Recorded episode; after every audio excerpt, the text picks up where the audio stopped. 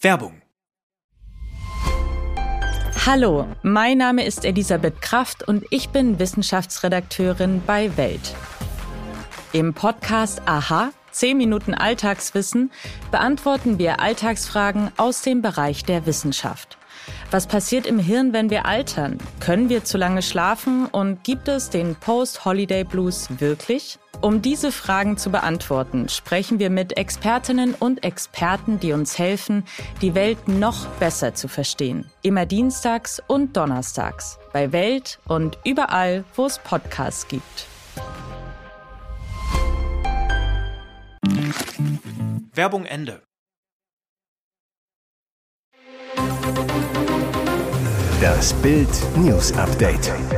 Es ist Mittwoch, der 11. Januar und das sind die Bild Topmeldungen. Polizei will besetztes Braunkohledorf räumen, Lützerath vor dem Sturm. FBI gab Hinweis zu Castrop-Rauxel-Verschwörung. Erst links, jetzt beinhart, das steckt hinter Nancy Fasers Klartextaussagen. Der Kampf um Lützerath. Jetzt droht die Eskalation. Ab heute wird die Räumung des Dorfes erwartet. Klimaaktivisten halten es seit Wochen besetzt, wollen Lützerath, das dem Braunkohleabbau weichen soll, verteidigen.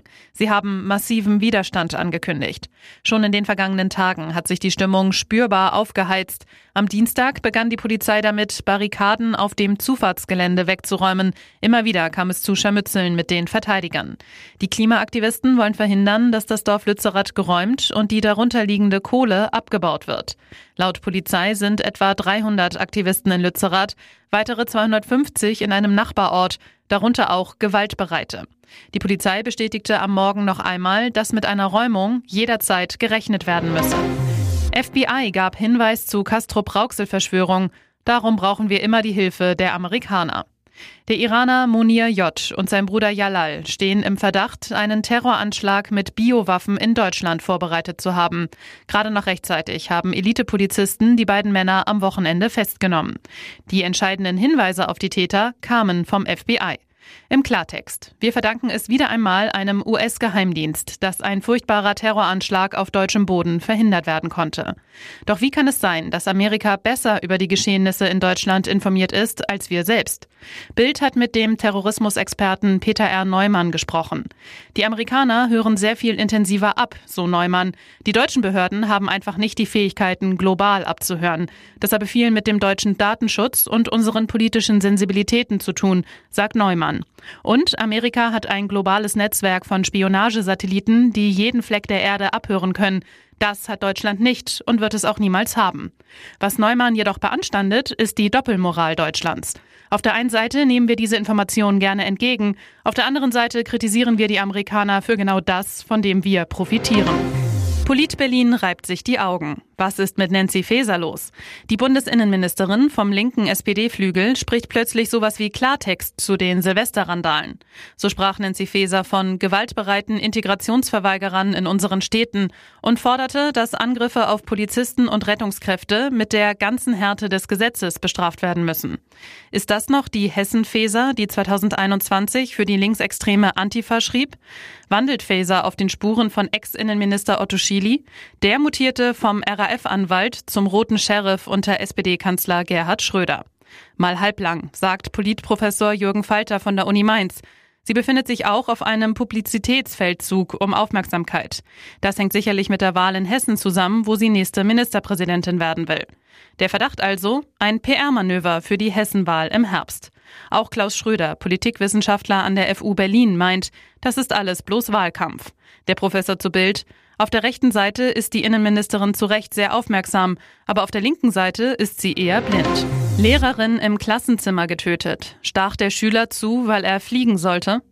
Blutiges Drama an einem Berufskolleg im Münsterland. Ein 17-jähriger Schüler soll seine Lehrerin im Klassenzimmer mit einem Messer angegriffen und getötet haben. Der Schüler soll gestern Nachmittag nach Schulschluss in das Berufskolleg zurückgekehrt sein, die Pädagogin gesucht haben. Als er sie in dem Klassenzimmer fand, kam es zur tödlichen Attacke. Oberstaatsanwalt Martin Botzenhardt zu Bild. Die Ermittlungen stehen noch ganz am Anfang. Ob der Tatverdächtige aufgrund von schulischen oder privaten Problemen gehandelt hat oder möglicherweise psychische Probleme hat, ist momentan noch unklar. Nach Bildinformationen sollte der 17-Jährige von der Schule verwiesen werden. Das Opfer soll eine erfahrene Lehrerin gewesen sein. Nach der Attacke um 14.51 Uhr alarmierte der Angreifer selbst die Polizei.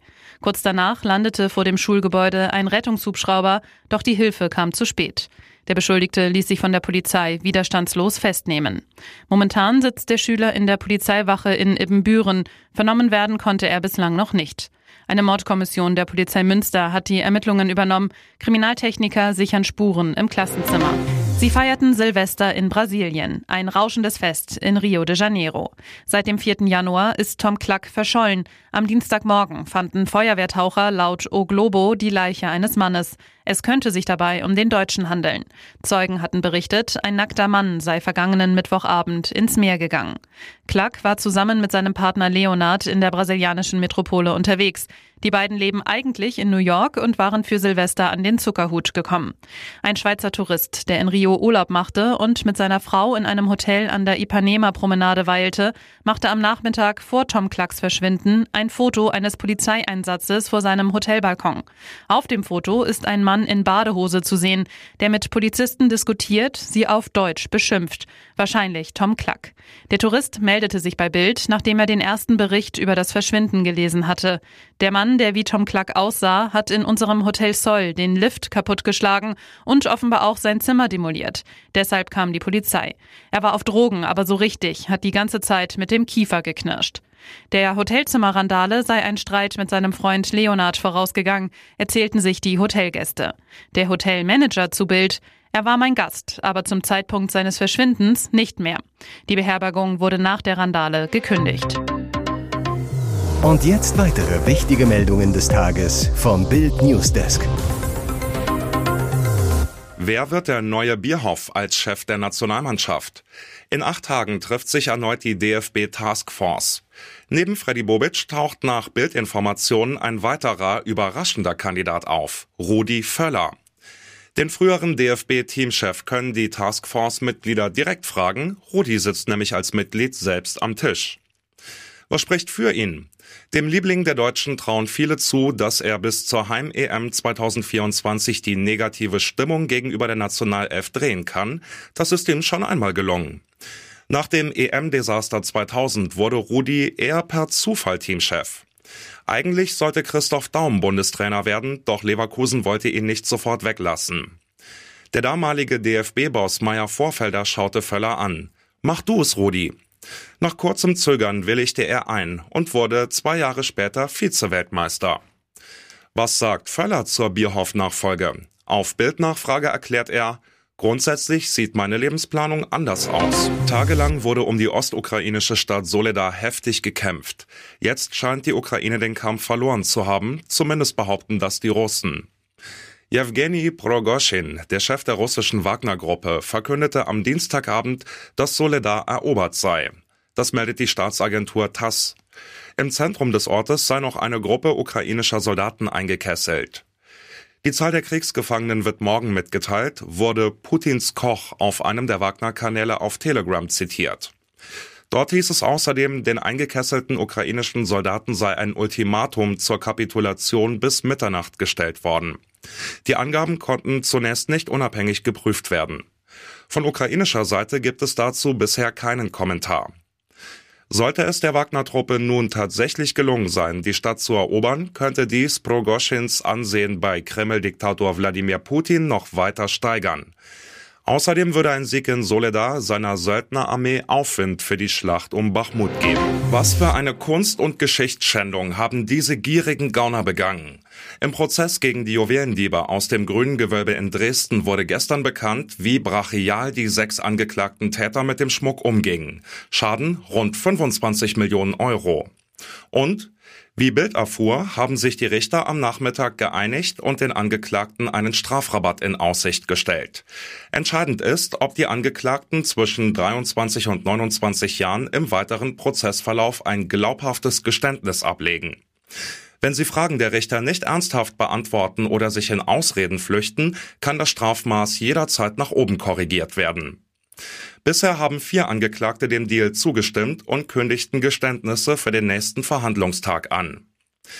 Die Freude war riesig, als die Welt von der Rückholaktion des Sachsenschatzes erfuhr. Doch sie legte sich schnell, denn die historischen Juwelen sind teils in einem besorgniserregenden Zustand. Von Prunk und Protz bleibt jetzt vor allem Rost. Selbst in diesem Moment krachte es. In seiner Biografie Reserve beschreibt Prinz Harry ein Telefongespräch mit seinem Vater Charles, das am Todestag der Queen am 8. September stattfand. Thema Wer darf zum Abschied der sterbenden Monarchin nach Schloss Balmoral kommen? Harry, er sagte, ich sei willkommen, doch wen er nicht da haben wolle, sei Meghan. Harry wird wütend, nennt Charles Erklärung unsinnig und respektlos, was ich mir nicht bieten ließ. Seine Ansage, sprich niemals auf diese Weise mit meiner Frau. Charles habe eine Entschuldigung gestammelt. Als sich der Gesundheitszustand der Königin verschlechterte, war Harry gerade mit Meghan wegen einer Wohltätigkeitsveranstaltung in Großbritannien. Charles und seine Schwester Anne waren vor Ort und konnten die Königin vor ihrem Tod sehen. Harry sagte dazu neulich in der Sendung 60 Minutes beim US-Sender CBS, ein paar Stunden später sprangen alle Familienmitglieder, die in der Gegend von Windsor und Ascot lebten, zusammen in ein Flugzeug. Ich war nicht eingeladen. An den Strombörsen fallen die Großhandelspreise. Das hat auch beim E-Autoriesen Tesla Auswirkungen. Der Konzern hat überraschend die Ladegebühren an seinen Ladestationen in Deutschland gesenkt. Eigentlich hatte Tesla im Dezember angekündigt, die Preise an den sogenannten Superchargern erneut erhöhen zu wollen. Stattdessen gab es die Kostenwende.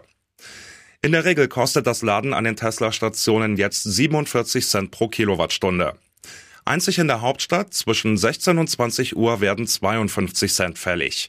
Zum Vergleich, vorher mussten Kunden 63 bzw. 70 Cent berappen. Das heißt, der Preissturz liegt bei deftigen 25 Prozent. Auch Fahrer von Fremdfabrikaten können jetzt günstiger als zuvor laden.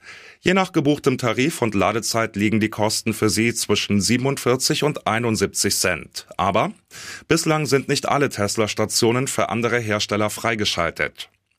Damit werden die Supercharger auf jeden Fall wieder konkurrenzfähig. Nach den Preiserhöhungen im vergangenen Jahr waren viele E-Autofahrer auf andere Ladeanbieter ausgewichen.